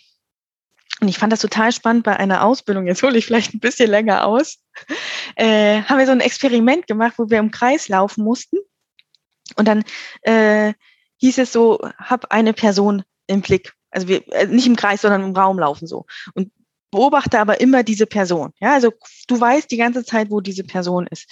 Und dann war nach irgendwie nach ein, zwei Minuten die Anweisung, so hab diese Person im Blick und bleibe immer auch noch bei dir, nimm wahr, was es mit dir gerade macht.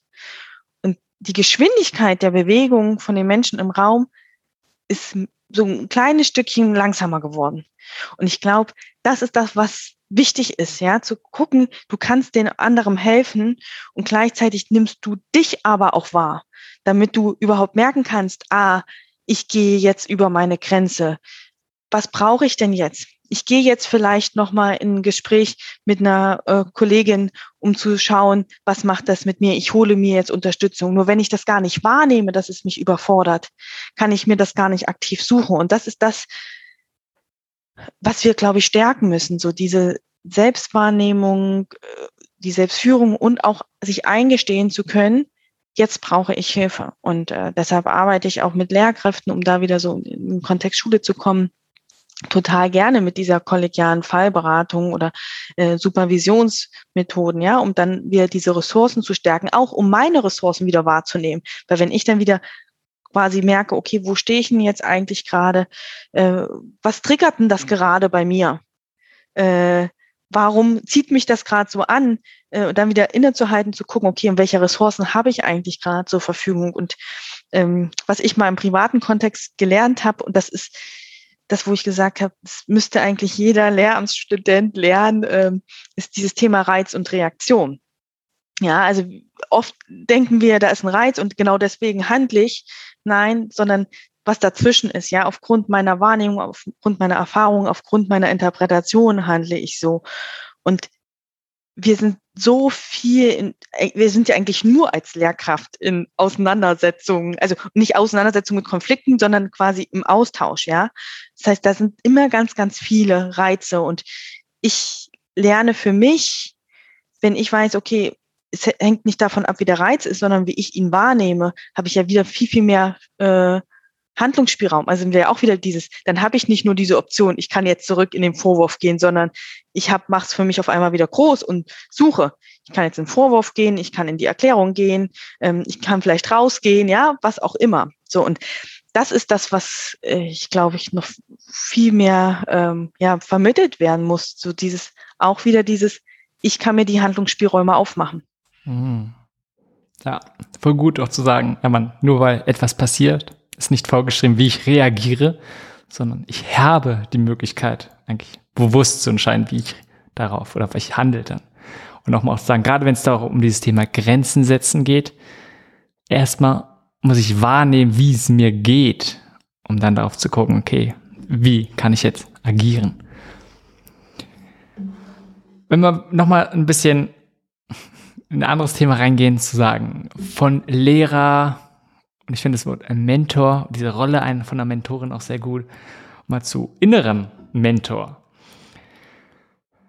Und wenn wir mal vorstellen, so in 30, 40, vielleicht sogar 50 Jahren, bist du hast schon deutlich mehr erreicht, vielleicht als du dir jetzt über vorstellen kannst. Und das ganze Bildungssystem ist komplett transformiert Großteil der Menschen ist deutlich, deutlich glücklicher.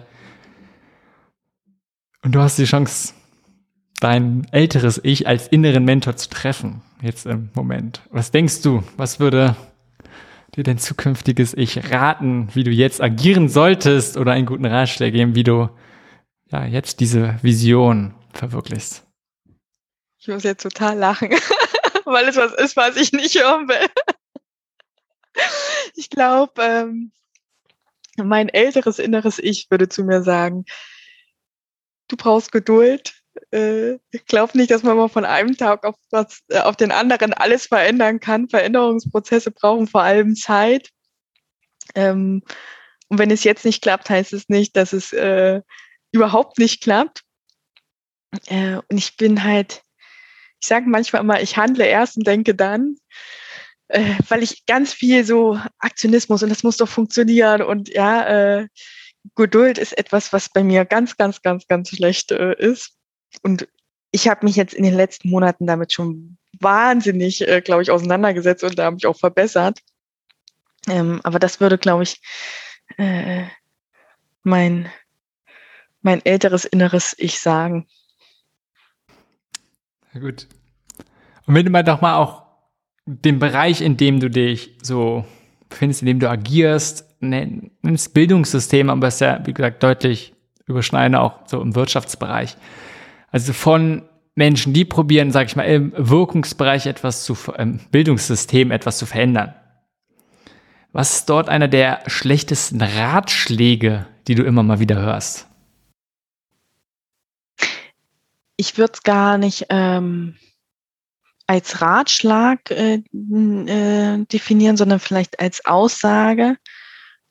Und das ist oft so, äh, das ist so, das kann man nicht verändern. Ja, das war schon äh, immer so. Ähm, oder das sind halt die Vorgaben. Das höre ich ganz, ganz, ganz, ganz oft im Bildungsbereich. Wir können ja sowieso nichts verändern. Oder die Aussage, naja, erstmal müssen die anderen, dann können wir auch. Und da merke ich, wie so bei mir alles äh, sich anspannt, äh, weil ich glaube, das ist halt diese Haltung, die ich überhaupt nicht akzeptieren kann. Dieses, also ich werde da mal aktiv, wenn die anderen was gemacht. Also wenn ich sehe, das funktioniert, dann komme ich auch mal, weil ich sage, wenn wir alle so agieren, wird sich nie was verändern. Ähm, und das ist so was. Ja, und ich glaube, wenn ich jetzt noch mal so weiter drüber nachdenke über Ratschlag, äh, ist auch immer dieses so, äh, äh, denke doch nicht so groß. Fang doch erstmal mit diesem Kleinen an. Und dann sage ich ja, aber äh, es ist so wie wenn wir sagen mit Henry Ford und so, der hat ja auch kein Auto erfunden, so, ja. Und ich sage immer, wenn wir nie versuchen, an dem jetzigen wirklich mal zu rütteln, sondern eigentlich irgendwie ähm, ich, ich, ich nehme mal gern dieses Bild äh, des Schulhauses mit kaputten Regenrinnen und wenn wir immer nur gucken, wie können wir jetzt da noch einen Eimer drunter äh, stellen und hier nochmal oder vielleicht da nochmal so eine äh, Metallplatte, so dass es dann funktioniert und wir so halb irgendwie durchkommen, ähm, dann haben wir wieder diese kurzfristigen Lösungen, aber wir haben ja generell an den Ursachen nichts behoben. Ja, wir sind schön auf der Symptomebene äh, und wir haben vielleicht für ein, zwei Monate wieder irgendwie was gefunden, dass es weitergeht. Äh, und deshalb sage ich, nee, nicht kleine Brötchen backen, sondern im Großen und Ganzen zu gucken. Und wenn wir äh, ein Problem nicht auf der Ebene äh, gelöst bekommen, dann müssen wir eine Ebene drüber denken.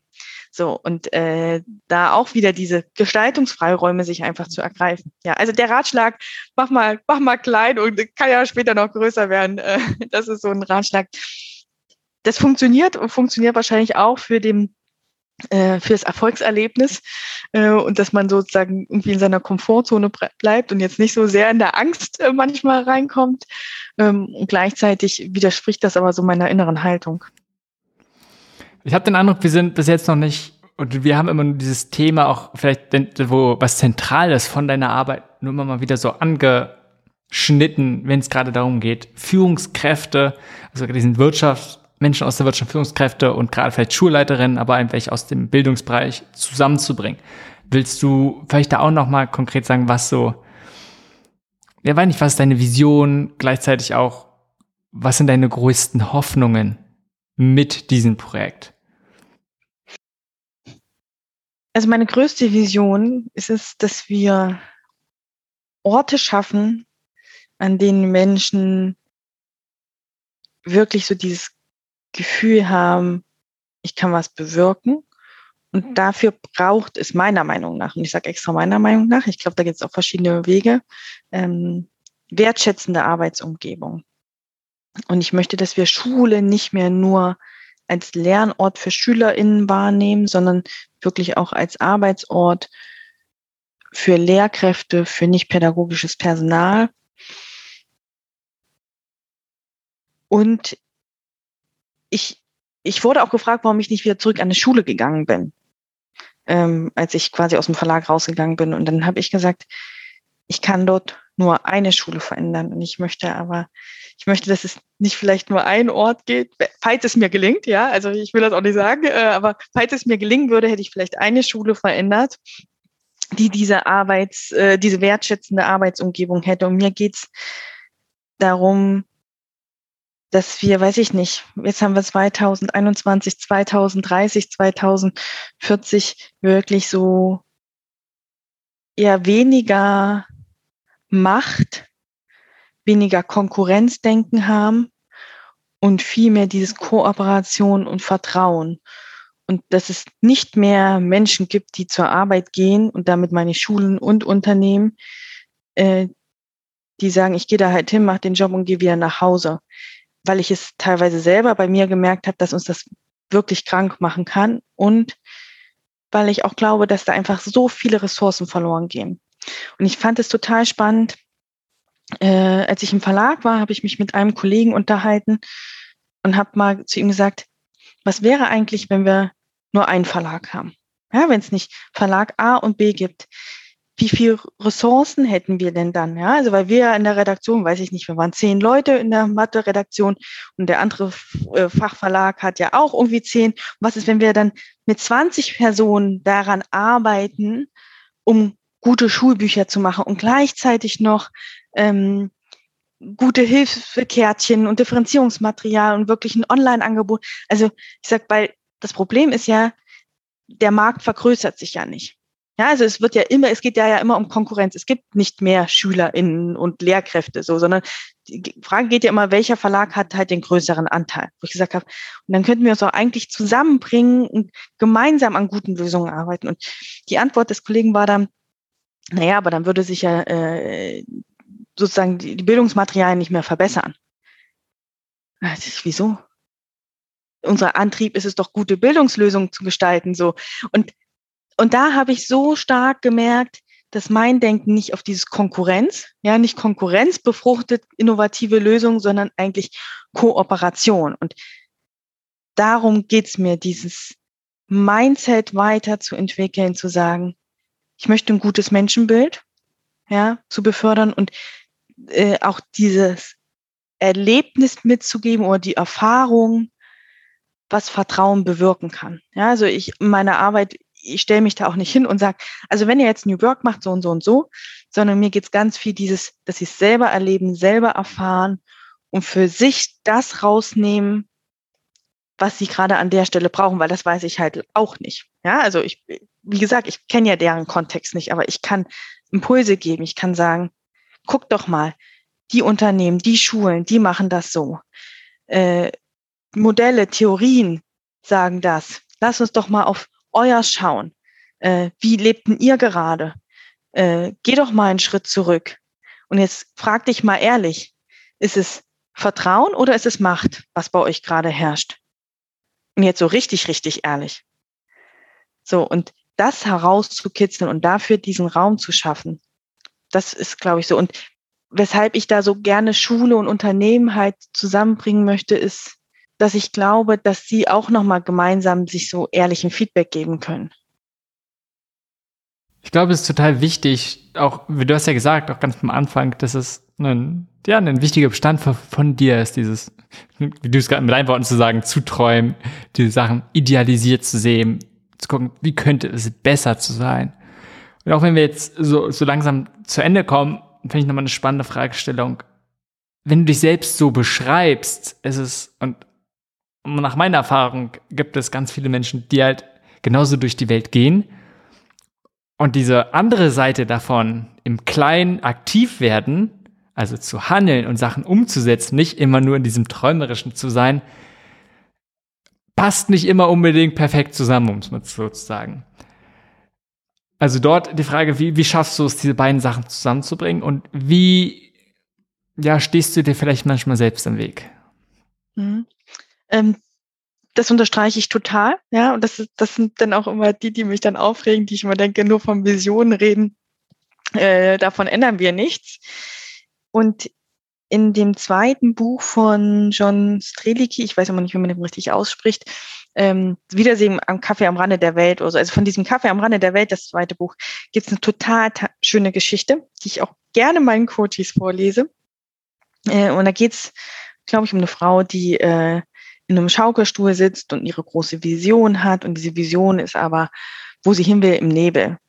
So, und sie wartet immer auf diesen Tag, dass dieser Nebel verschwindet. Und äh, dann verschwindet sie irgendwie eine Stunde und dann ist der äh, Nebel wieder da und sie wartet und sie wartet. Äh, und irgendwann verschwindet der Nebel für einen Tag. Nur dann ist die Frau so alt, dass sie nicht mehr aufstehen kann. Ähm, und sozusagen, es gibt dann noch so ein Zwiegespräch und dann ist so, wie weit kann man denn im Nebel sehen? Zwei Meter. Und was ist, wenn ich zwei Meter gegangen bin? Dann sehe ich ja wieder die nächsten zwei Meter. Und irgendwann bin ich äh, an diesem Ziel. Und das ist das, was ich auch versuche. Ja, also ich versuche gleichzeitig an dieses ganz, ganz Große zu denken und trotzdem es irgendwie wieder herunterzubrechen und zu gucken, was ist denn, ähm, was wären denn die nächsten zwei Meter?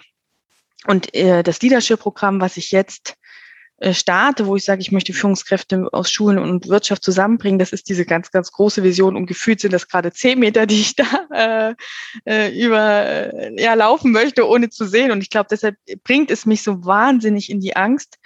Äh, und ich habe diese Idee schon seit zwei, drei Jahren im Kopf und ich bin nie losgegangen. Ich glaube, weil sie so im Nebel war und ich dachte, das, äh, alle sagen mir, das funktioniert nicht. Und gleichzeitig habe ich aber irgendwie letztes Jahr im Sommer gemerkt, das Feuer brennt so sehr, äh, du musst jetzt losgehen. Und das ist das auf der einen Seite, wo ich so wahnsinnig groß an den großen Visionen denke und gleichzeitig gucke ich, wie kann ich dennoch in diesen zwei Meter Steps von dieser großen Vision schon Wege geben, ja, indem ich äh, kleine Programme ähm, äh, aufmache, indem ich mit Landesinstituten spreche, in SchulleiterInnen-Qualifizierungen, in denen ich arbeite, dieses Thema von New Work immer mit reinbringe, äh, Selbstführung äh, rein. Also wo ich versuche, diese Ideen zu streuen, wo ich äh, Kooperationen schaffe, weil ich da auch sage, es gibt einfach ganz, ganz viele, die in dem Bereich schon arbeiten, äh, viele verschiedene Bildungsinitiativen und wie können wir uns da gegenseitig stärken. Also